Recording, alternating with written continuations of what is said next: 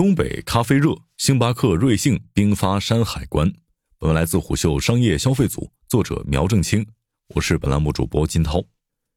位于大连的咖啡选址专员令七已经不敢让手机关机了。进入二零二三年一季度，他的工作量环比上升了一倍有余。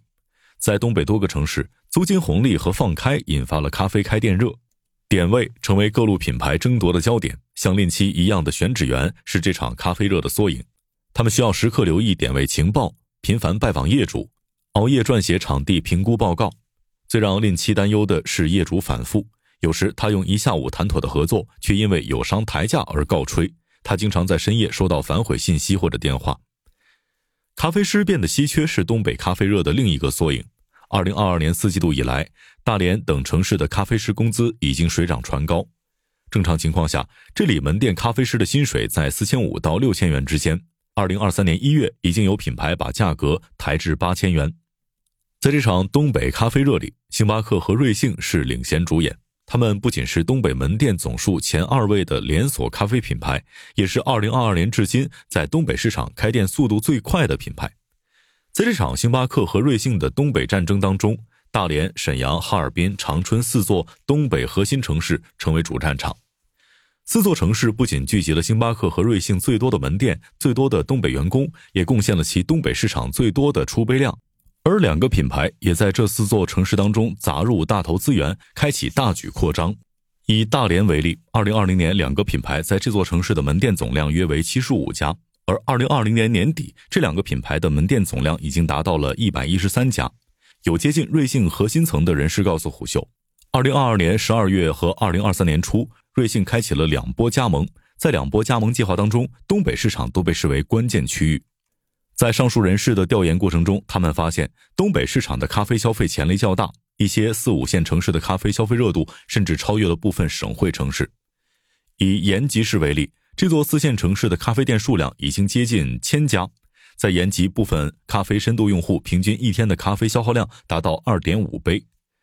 一位曾供职瑞幸东北区域的人士总结了瑞幸在东北的打法：在大连等四座咖啡消费核心城市当中，瑞幸以直营模式加速开店，扩大覆盖率；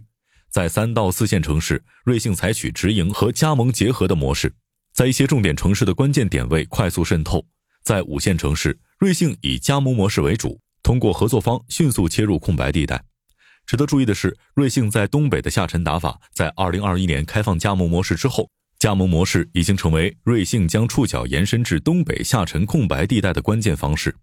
以佳木斯为例，在二零二二年四季度，佳木斯成为了瑞幸重点招商的新城市，而此前瑞幸尚未在佳木斯设置点位。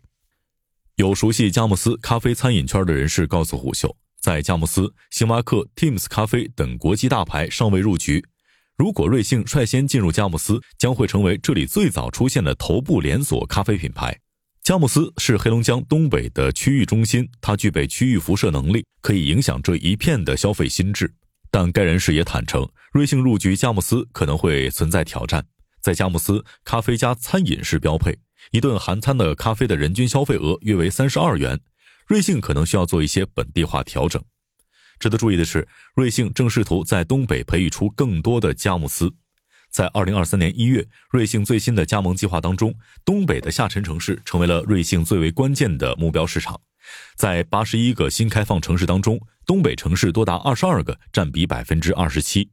这些城市多以大庆、盘锦、辽源等四五线城市为主。和瑞幸相比，星巴克在东北的扩张更聚焦于核心城市。从二零二一年初至二零二二年底，星巴克在大连等四座咖啡核心消费城市当中的门店总数上涨百分之二十五，而甄选门店的增幅达到百分之三十三。研究东北咖啡市场的分析人士王玲表示，星巴克在东北的拓展更聚焦于在重点城市提高覆盖率，并升级已有门店。二零二二年，星巴克中国发布的二零二五年计划当中，发力重点城市被视为关键方向。有曾在星巴克东北区域工作的人士透露，疫情期间，一些在北上广深工作的东北人回流到沈阳、大连等城市，这被星巴克视作机会。基于此，星巴克在过去两年把资源向东北几座核心咖啡消费城市聚集，并且在这里采取直营加大店的模式。和瑞幸相比，星巴克在东北下沉市场的策略有明显的差异。星巴克并未采取加盟模式，也没有在疫情期间把资源向下沉市场过度倾斜，这导致的结果是，星巴克在东北下沉市场的拓展略显缓慢。虽然星巴克和瑞幸都发力东北下沉市场，但四大核心城市才是这两家品牌在东北的拓展主轴。瑞幸和星巴克在东北市场的主体依然是四大核心城市中的直营店面。据分析师赵成正的测算，两个品牌四大城市门店总数占东北门店总数比分别为百分之八十二和百分之八十一。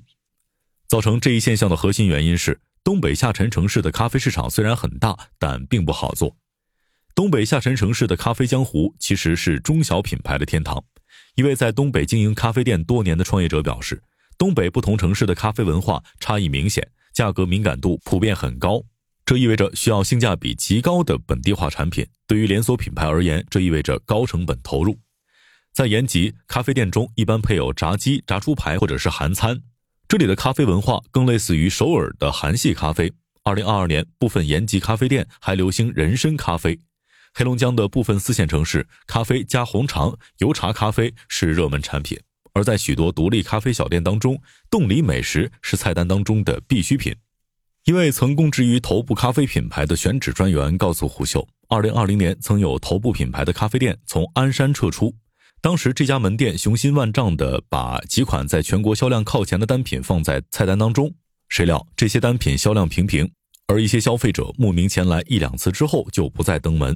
这位选址专员曾调研过一些消费者，结果曾被告知，附近的几个当地咖啡店不仅允许在店里抽烟打牌，还可以点烤串儿盒饭。性价比是另外一个门槛。一家中腰部品牌的产品团队曾对东北市场进行过调研，然后发现，除了大连等城市，东北四五线城市的咖啡单杯心理售价为五至八元，而在这些城市当中，咖啡店里一般也会提供二十五到三十五元的高客单价单品，而这些产品的复购率普遍低迷。某咖啡品牌在二零二二年把新品拿到杭州、天津和某东北城市测试。结果，东北的测试数据和其他城市截然不同。同样的定价，在东北实现的销量以及复购较为低迷。该品牌于是，在部分门店下调了价格。结果发现，只有降价十元以上，才能真正的提振销量。东北市场的需求较为分散，有很强的本地化特色。与此同时，东北市场的价格敏感度较高。如果品牌盲目将门店及单品拓展至东北的三到五线城市，很可能会出现低平效、低复购的情况。那些在当地活得很好的单店，普遍有极高的性价比，提供打牌等场景，提供饭食。对于连锁品牌而言，很难尝试这些要素。赵成生认为，这也是为何星巴克和瑞幸把最核心的资源都倾注到了东北的四大核心城市当中。这些城市的咖啡消费特点非常像北上广深，又聚集了东北当地的白领人群。最终，星巴克和瑞幸在东北的主战场只能选在大连等核心城市。一位东北咖啡投资者告诉虎嗅，二零二零至二零二二年，一些在北上广深工作生活的东北人回流到故乡，当地政府的人才策略也导致大量高学历人士留在东北。以沈阳为例，二零二零年沈阳常住人口当中，外来流动人口达二百零五万人，其中一百二十二点五万人来自于省内其他兄弟城市。上述投资者透露，对于高学历人才，沈阳给出了户口、住房等一系列政策红利。这些高知高素质人口的增多，带动了沈阳的咖啡消费。在放开后，一些三年未归的人口扎堆返乡，进一步拉动了东北几座核心城市的咖啡消费。在沈阳、大连等地，咖啡消费者不仅很习惯外卖下单，对于二十到四十元价格带的咖啡单品也有较好的接受度。赵成认为，摆在星巴克和瑞幸面前最现实的策略是深度开发沈阳、大连、哈尔滨、长春四大市场。并通过这几个核心城市辐射区域其他点位，想彻底拿下这四座核心城市，并非易事。资本已经开始扶持本地咖啡品牌。上述投资者告诉虎嗅，二零二一至二零二二年，沈阳当地几个国资背景资本重点方向之一就是扶持本地消费品牌，而咖啡被视为关键赛道。另有东北地方政府把打造咖啡特色视为区域目标。在相关规划中，扶持培养更多本地品牌被视为关键。星巴克和瑞幸都有自己的护城河，比如在沈阳、大连等地，星巴克的商务场景对很多人而言是刚需，而瑞幸对很多上班白领而言是复购频次最高的刚需型咖啡品牌。但这里依然有边喝咖啡边吃串儿、三元一杯的超大美式、泡澡喝咖啡等一系列特殊化需求，这些是星巴克和瑞幸无法提供的。赵成正表示，沈阳、大连等地的学校、办公写字楼普遍聚集在某几个点位，这意味着在城市中真正适合星巴克、瑞幸的区域是有限的。无论是星巴克还是瑞幸，都不可能在大连开出六百多家门店，它存在一个理论上限。摆在星巴克和瑞幸面前的问题是时间。在东北本地品牌如雨后春笋般出现之际，点位争夺、用户争夺已经变得更为焦灼。而最新的消息是，蜜雪冰城旗下的幸运咖即将加大在东北的发力，而沈阳、大连等地也将是幸运咖关注的焦点。随着幸运咖以低价之姿入局，东北咖啡江湖的水可能会更浑了。商业洞听是虎嗅推出的一档音频节目，精选虎嗅耐听的文章，分享有洞见的商业故事。我们下期再见。